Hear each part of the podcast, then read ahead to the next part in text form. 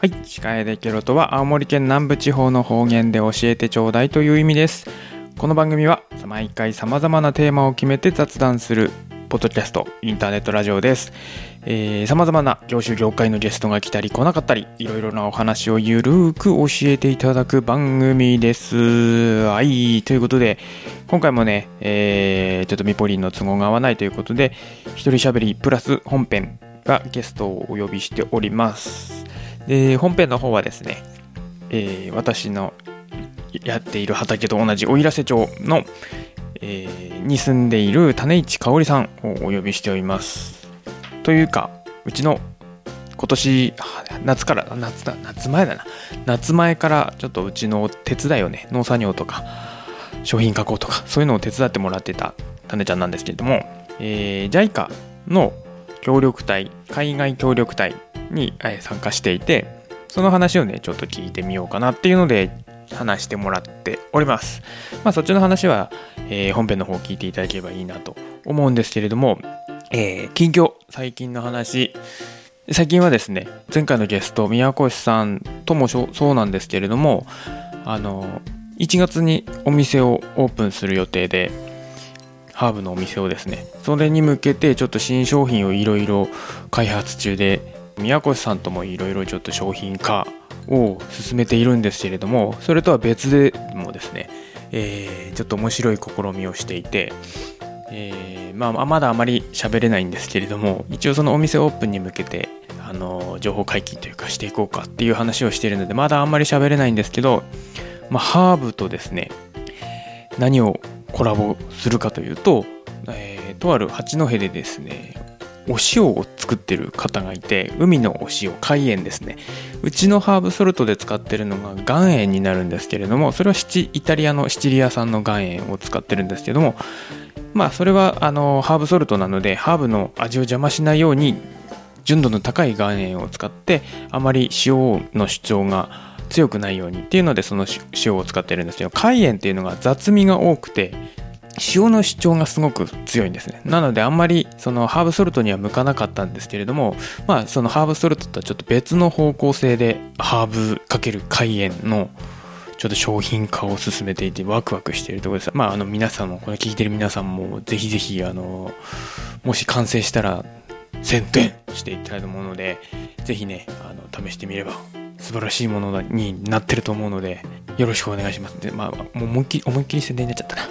まあいいやその人もねちょっとあのなかなか面白い経歴を持っている方なのでちょっとこのゲストで呼びたいなと思ってるんですけどちょっと今ゲストがあの渋滞してて収録できればいいんですけれどもなかなか収録するタイミングもなくてまあそあの呼呼べたら近いうちに呼びたいと思っているのでお楽しみにという感じですね。はい、ということで本編の方は種市香織さんをゲストにミキティと3人で収録しているのでぜひお聞き最後までお聞きください。どうぞ。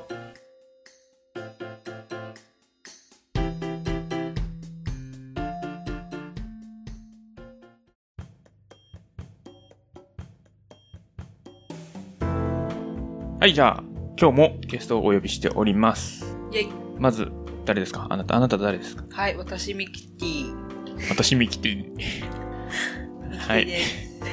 ゆるいな。あもう一方のじゃあゲストをあの紹介してください。もう一人は、ちゃんとねちゃんと紹介してね。ちゃんと、私の前の職場でお世話になった。そういう意味じゃねえし。えっとそういう意味じゃねえし。これ普通にし、あの、笑っていいんですかね？いいよいいよ。そういう意味じゃどういうこと？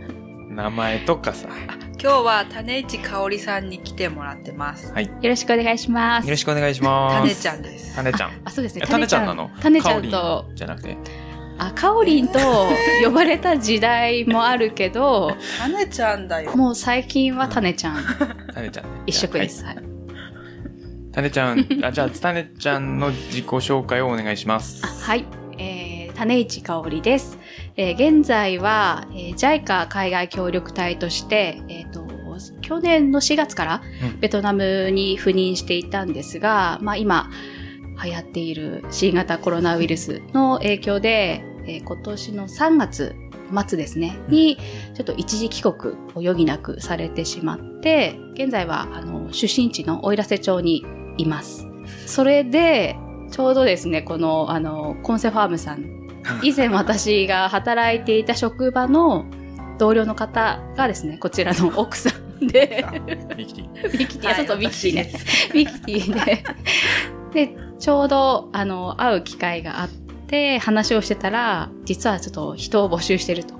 コンセファームさんで人を募集してるということで、私もこちらに、日本に滞在してる間は時間があるので、じゃあ、働こうということで、あの、今年の6月？6月末だね。末から？ねはい、今までちょっと働かせてもらっていました。ナイスタイミングではい。で、ナイスタイミングではなかったけど、もうちょっと早く来てほしい そうですね、ちょっとそう。いや、本当はそう、あの、本当はもっと5月とかそうにそうそうそう。会う予定だったんですけど、私がちょっとあの、連絡し忘れて、あの6悲月末に、忘れ去られてた。そうなってしまったんですけど、まあ、そこから、あの、一から、ちょっとハーブとは何ぞやっていうものを、あの、教えてもらっ何て、ヶ月だ？もう、8、9、10。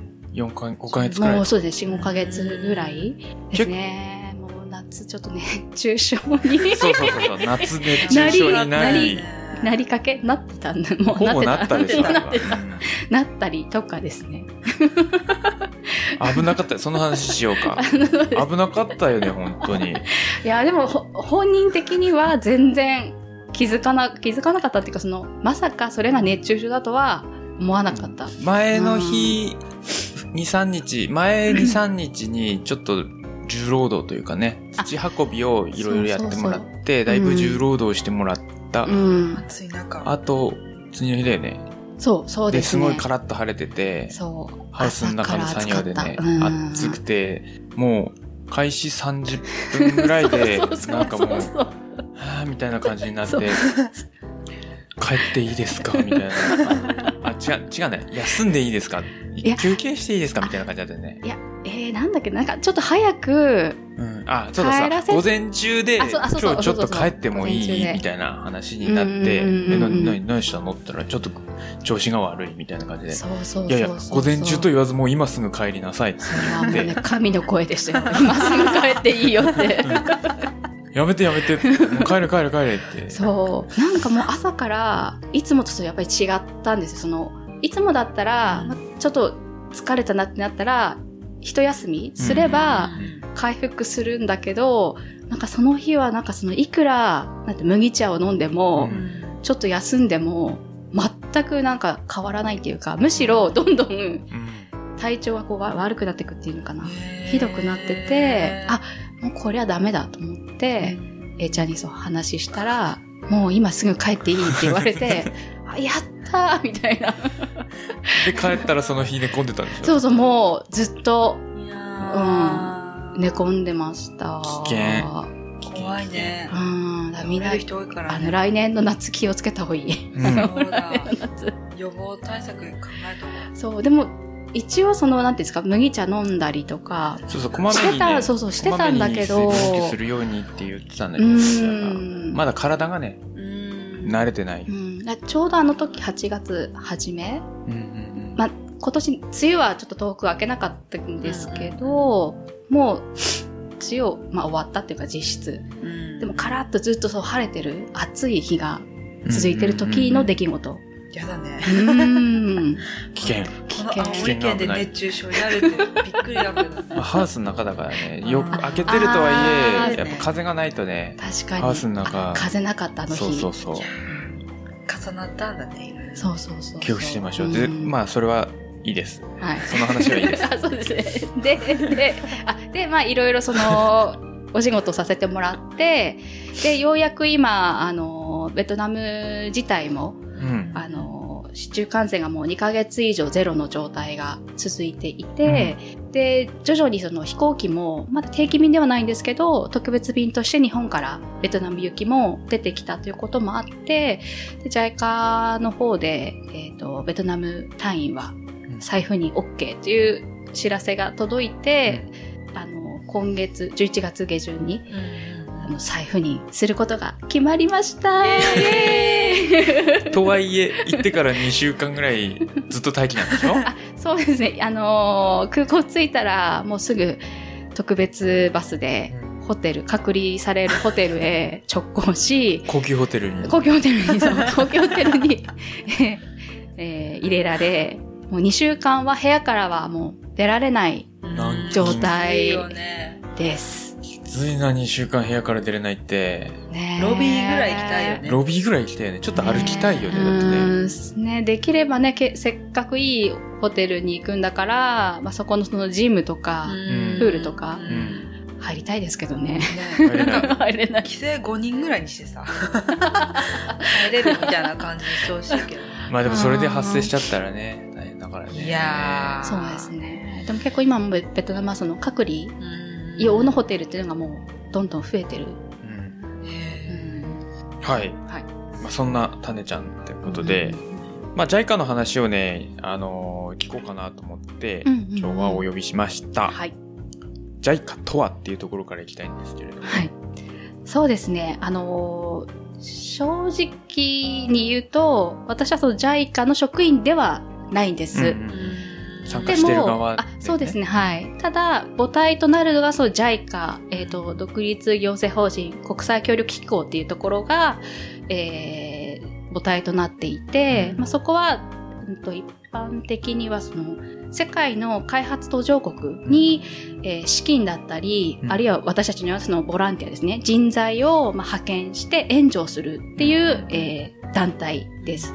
で、その中に、じゃあ、その JICA 海外協力隊をまあ派遣しましょうっていう、まあ、部署というんですかね、うん。ありまして、そこに私がいるっていう状態です。で、えっ、と、他にも専門家とかですね、いろいろ派遣してるんですけど、はいはい。何が違うかっていうと、もう私たちはその草の根レベルで、本当にその現地の人たちと、その一緒にその生活をしながら、じゃあその人たちがどうやったらその、より豊かな暮らしができるかとか、そのインフラだったり、医療だったり、うん。まあいろんな分野があるんですけれども、私の場合は、まあ観光という分野で、あの、じゃあどうやって発展を遂げていけるかっていう、まあその、まあお手伝いというんですか、サポートをするっていうのが、JICA 海外、えー協力隊うん。の役目です。はい。観光って言ってもさ、ど、ぐ、なんつうの？観光ってどういうこ そうですよね。なんかあの、観光っていわゆる、いわゆるなんか平和産業って言われてるんですけど、なんかこう、開発途上となんかこうね、きなんていうかな、こう、つながりがないように思えるんですけど、結構その観光によって雇用を生み出すとか、とはいはいははい、今なんかあの SDGs ってうん。あるんですけれども、結構その17の分野のいろんなところに実はあの観光ってあの貢献をしていて、で、その海外、えっと、JICA 海外協力隊の観光隊員っていうのは何あるかっていうと、一つはまあ学校に配属されて、えーまあ、将来そのホテルで働きたいとか、そういう人たちを、あの、育てる、まあ、日本でいう専門学校みたいなところがあるんです。そこで、まあ、先生をするとか、うん。まあ、先生の先生をするみたいな、っえていうパターンが一つ。で、もう一つは、まあ、行政ですね。に入って、それこそその情報発信とか、うんあるいはその観光のイベントうんをサポートするっていう、あとまあ人材育成ですね。そのじ、えっと、地域の観光業の方々の人材育成をするっていう2パターンがうんあります。で、私の場合はその後者の、えっ、と、行政の方に配属して、まあ、地域の人たちと、じゃあそこの地域の観光をどうやって盛り上げていこうかとか、どう情報発信していこうかとか、うん。あるいはその、ホテルとか旅行会社とか、うん。まあ、いろんな観光業の方々がいるので、その人たちのその人材育成をどうやってサポートしていこうか、セミナー開いたりとか、うん。そういうことを、うん。えっ、と、私はベトナムで活動してます。具体的にタネちゃんは一体何、ど、どこで何をしてるんですか？あ、私はですね、えっと、ベトナム、日本と同じく南北に長いんですけど、の本当にもう南西部、もうカンボジアの国境沿いにあるチャウドックっていう町があって、そこに住んでます。で、そこに、えーサム山っていう山があるんですけど、まあ、ベトナム仏教徒の聖地と言われている寒さ、でも山なんで238メートル なんですけど、あの、徒歩40分ぐらいで登れます。で、えっ、と、その、いや、聖地の山があって、そのふもとに、まあ、お寺がいくつかあって、まあ、そこが、えっ、と、そこをですね、あ、かん、えっ、と、管理する観光地管理委員会っていうところに、えっ、と、配属されているんです。で、まあ、そこの保全とか、まあ、その治安維持だったりとか、あるいは、まあ、情報発信みたいなことを、えーその、えー委員会は、えー担っていて、で、ただ、そこで、えっと、私の場合は、まあ、観光地なので、いろんなホテルの方とか、旅行会社がいるんだけど、ちょっとその、専門的に人材育成できる人が、まあ、チャウドックにはいないので、ぜひ外から、まあ、その、専門家というか、人材を呼んできて、セミナーとか、何の、何のセミナー？あ、その、えっと、人材育成ですね。観光業の方の、ホテルの方々の、その、なんていうんですかね、ホスピタリティとか、おもて接客、あ、そうそうそうそうそうそう、日本で言う、そうそうそうそう、あの、おもてなしね。おもてなし そうそう。そういうのを、その、日本の、その経験をもとに、はいはい。あのーみんなにぜひ披露してくれないかみたいなことで、えっ、と、呼ばれたんです。なるほどはい。それをタネちゃんがやっていると。そうそうそうそうそう。へーうん、でも、実際に、じゃあ本当に、その、セミナーが必要なのか？その、うんうんまあ、やるにしても、じゃあどういう内容にしたらいいのかとか、あれ本当にその、かそこのチャウドックの観光業の人たちの、あの、何、ホスピタリティが、そんなに良くないのか分かんなかったんで、最初はじゃあちょっとその調査からしてみよう。あとまあその、顔つなぎっていうんですかね。やっぱりね、よそ者がいて、そうそう、よそよそ者がいてすぐに打ち解けるわけはないので、まず最初の1年間は、その顔を覚えてもらうためもあって、まあそこのホテルとか旅行会社にまあ通って、うん話をしながら、じゃあどういうところをそのサポートしてほしいのかとか、うんまあ調査ですよね、をしてました。なるほどうん。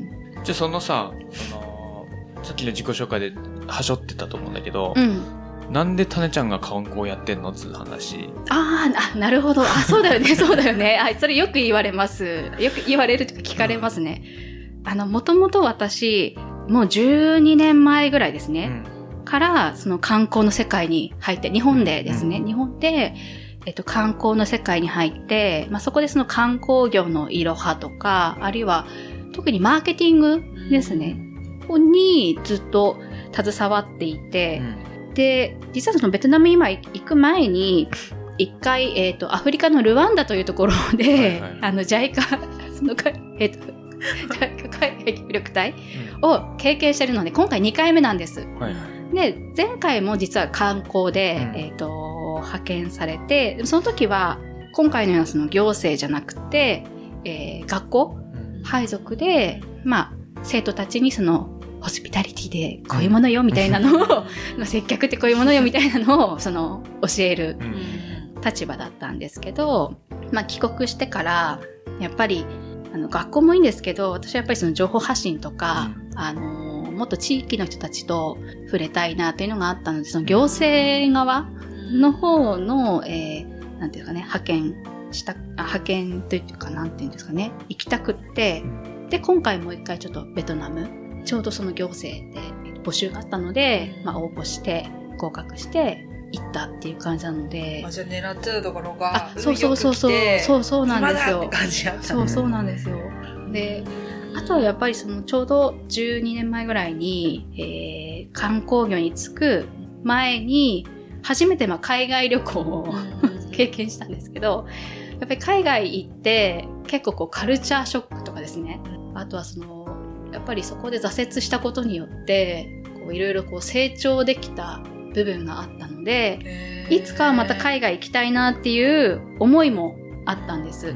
ただ、私、あの、その頃、今もまあそんなに話せないけど、やっぱり語学が苦手で、じゃああっちでじゃあ働くってなったらもうビジネスレベルの、まあ英語か何か求められるんですけど、それもちょっと自信がないので、なんかないかなって探してたら、ちょうどこのえっ、と、JICA 海外協力隊は、まあ、行く前に日本で2ヶ月ぐらい訓練する期間があるんですけど、そこで、その行く国のまあ語学を、えー勉強できる時間があるので、あ、それならじゃあ私もできそう。で、自分が今まで、えー携わっていた観光業も活かせる。でさらに海外みたいなので、最高だ。そうそうそうそうそうそう。っていう。それでも2ヶ月でさ、すごいよね。いやーだからね、なんかね、なんだろう。聞いたら拘束時間結構長いんですよね。あ、そうそう。朝から夜まで結構びっちりねやるって言ってた。いや、俺もね、朝から夜まで平日びっちりうん。2ヶ月、3ヶ月かな中国語勉強したんだよ。あ、すごい。それはすごい。喋れないよ。多分、読めるさらに厳しいと思う。そうそう、よ、なんつうの、よ、読めるっていうか、うんうんうんうんその教科書見ながらだったら読めるけど、うんうんうん。それをね、うん2ヶ月でさ、現地の人と会話しろとか言われても絶対厳しいよ。いやでもやっぱり、一応そのね、訓練所は、まあみんなね日本人だし、うんまあ先生も、先生はまあにベトナム人だけど、あの、分かってるじゃないですか、その、大体。日本人が言いたいこととか、うんずっと日本人に教えてるから。だから本当に初めてベトナム行った時に、ベトナム人と話した時に、うわ、全くわからん。その、まず聞き取りができない。もう早すぎてできないし、で、自分がじゃあ話すと、全然発音が通じないんですよ。イギリスの植民地とかになってればね、ある程度英語ああ、がそうです。うあのん、ーそうかもそうかも。混ざってたりうん英語圏だったりする。うん、ねそう。英語だったらなんとかっていう感じだけど。そう、あそこは、フランス領フランス領、とかねそうそうそう、フランス領なので、もしかしたらフランス語の方が通じるかもしれない。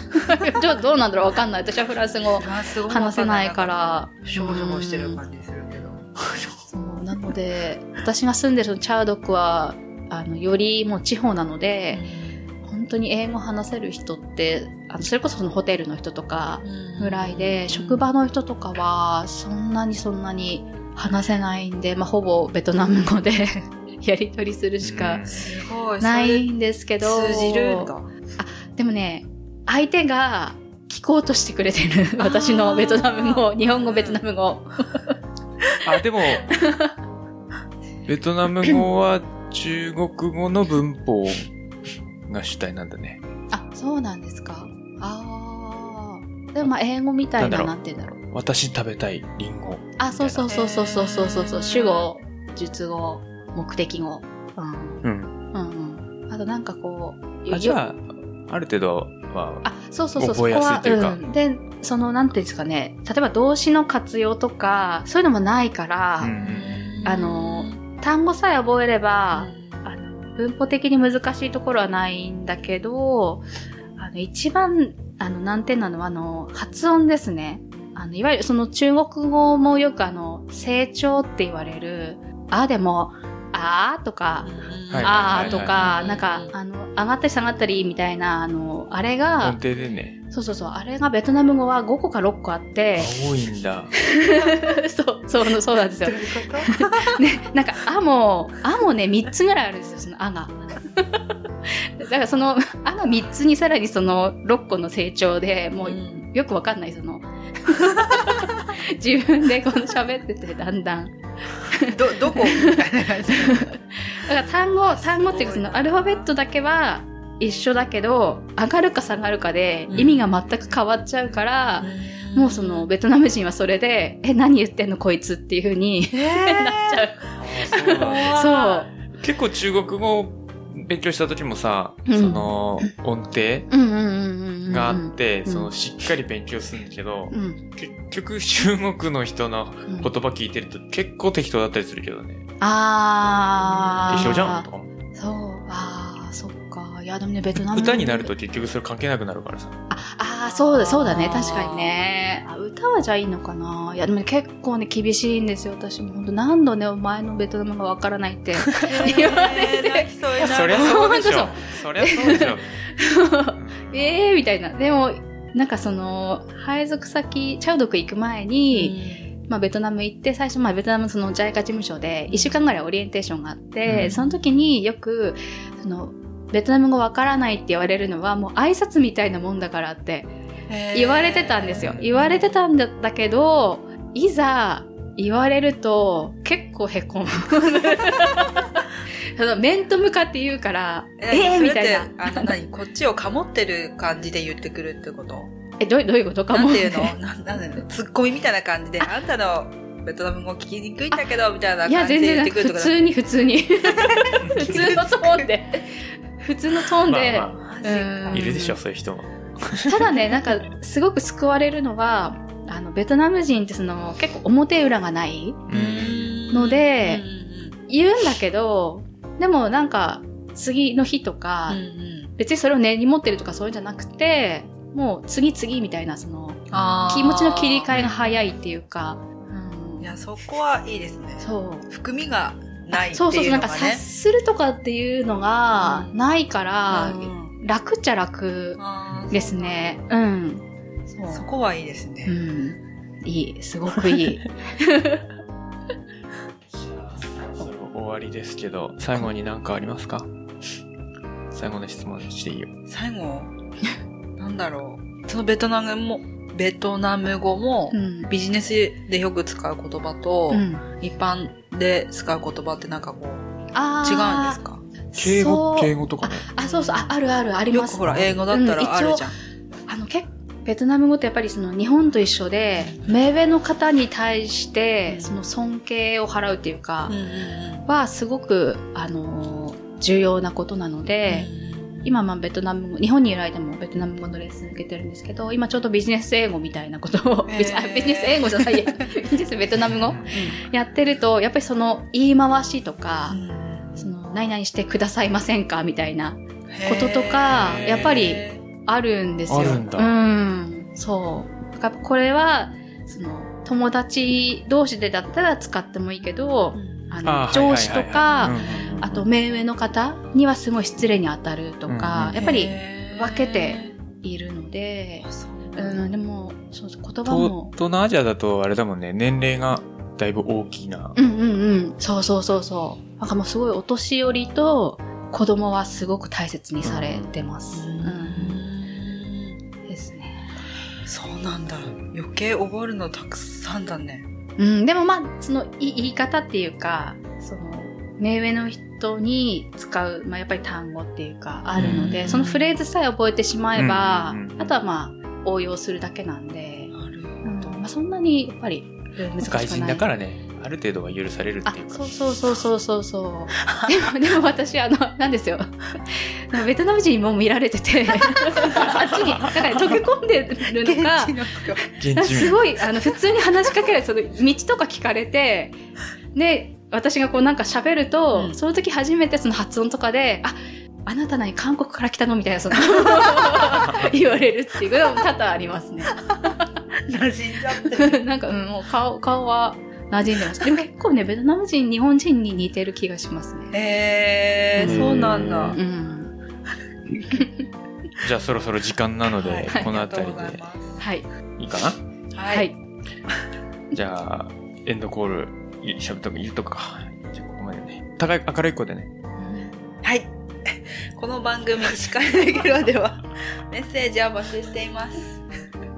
ちょっとこれやり直し。笑った。早く早く早く。頑張って。現在のトークテーマは特にありません。過去の配信についてや、こんな話が聞きたい。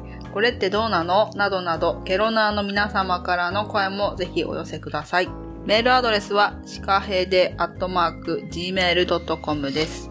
shikahede アットマーク gmail.com